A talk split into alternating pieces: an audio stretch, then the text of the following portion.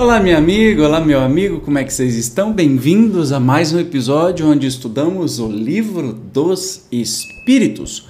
Nós estamos aqui no capítulo, na terceira parte, capítulo décimo segundo, e estamos estudando é, perguntas que se referem à perfeição moral. Hoje nós vamos estudar sobre paixões. Vamos para a pergunta 907. Será substancialmente mal o princípio originário das paixões, embora esteja na natureza? Então, assim, é sempre ruim, mal, o que origina as paixões? Não, a paixão está no excesso de que se acresceu à vontade, visto que o princípio que lhe dá origem foi posto no homem para o bem, tanto que as paixões podem levá-lo à realização de grandes coisas. O abuso que dela se faz é que causa mal. Então, é, tem muitas coisas que as paixões, a paixão, por exemplo, é um ato biológico, né? O próprio fato de uma pessoa se apaixonar por outra é um ato biológico que dá aquele calafrio, ansiedade, coração palpita, etc. Mas tem duração esse negócio, né? Ele não dura para sempre. Tanto que quando a paixão passa, geralmente o, deu tempo para concretizar o amor, que é aí que conserva a relação duradoura, porque a paixão tem data para começar e para acabar. Isso é biológico.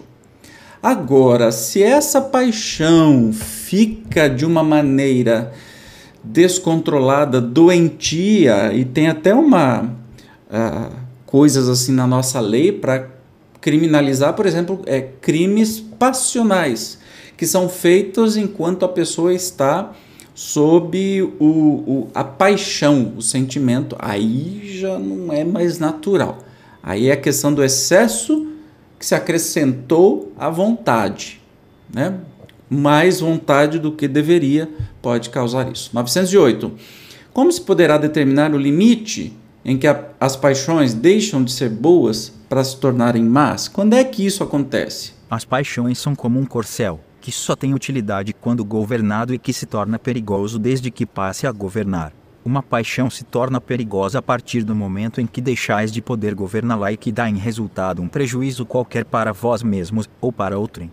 Então, as paixões são como um cavalo, né? Um corcel, um cavalo forte, vistoso e que só tem utilidade quando é governado. Se o cavalo faz o que quiser, você está enrascado.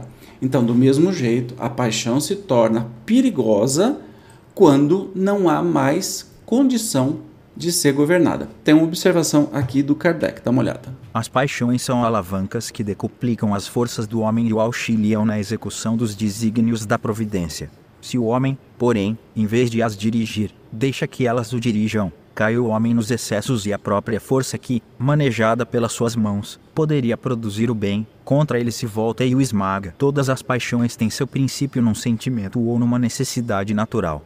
O princípio das paixões não é, assim, o um mal, pois que assenta numa das condições providenciais da nossa existência. A paixão propriamente dita é a exageração de uma necessidade ou de um sentimento está no excesso e não na causa, e este excesso se torna um mal, quando tem como consequência um mal qualquer. Toda paixão que aproxima o homem da natureza animal afasta-o da natureza espiritual. Todo sentimento que eleva o homem acima da natureza animal denota a predominância do espírito sobre a matéria e o aproxima da perfeição. Muito bem. Kardec sempre divino e didático, não tenho o que acrescentar sobre isso. 909. Poderia sempre o homem, pelos seus esforços, vencer as suas más inclinações, as suas más paixões? Sim, e, frequentemente, fazendo esforços muito insignificantes. O que lhe falta é a vontade. Há quão poucos dentre vós fazem esforços? Portanto, quando a gente tem vontade, a gente pode dominar as nossas é, próprias paixões e fazendo esforços muito insignificantes. Olha que interessante. Ou seja, quando a paixão fica sem controle, é porque a gente não teve nem um esforcinho de controlá-lo com a vontade, né? 910. Pode o homem achar nos espíritos eficaz assistência para triunfar sobre suas paixões? Se o pedir a Deus e ao seu bom gênio, com sinceridade, os bons espíritos lhe virão certamente em auxílio, porquanto essa a missão deles. Então, não tem nenhum problema de pedir ajuda espiritual para a gente dominar as nossas paixões. Entendido? 911. não haverá paixões tão vivas e irresistíveis que a vontade seja impotente para dominá-las. Há muitas pessoas que dizem, quero, mas a vontade só lhes está nos lábios. Querem, porém muito satisfeitas ficam que não seja como querem. Quando o homem crê que não pode vencer as suas paixões, é que seu espírito se compraz nelas, em consequência da sua inferioridade. Compreende a sua natureza espiritual aquele que as procura reprimir vencê-las é, para ele, uma vitória do espírito sobre a matéria. Então a resposta é: não, não existem paixões tão vivas e irresistíveis que não podem ser vencidas pela vontade, né?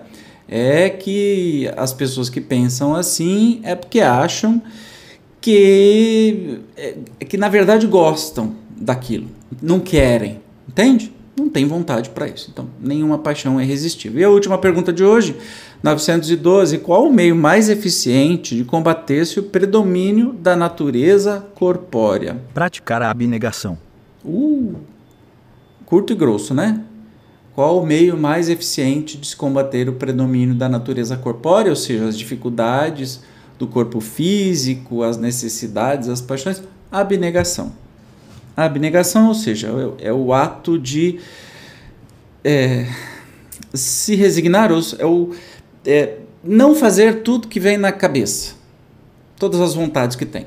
Por exemplo, eu estou no meio de um regime e aí eu quero comer um bolo de chocolate. Uai, se eu estou no meio de um regime, eu tenho que ter força de vontade para resistir a isso, né? Então, a gente tem que ter um esforcinho aí para não é, para conseguir os nossos objetivos. Beleza? No próximo episódio, nós vamos falar sobre o egoísmo. Eu te espero como sempre, obrigado pela sua presença e até o próximo encontro. Tchau.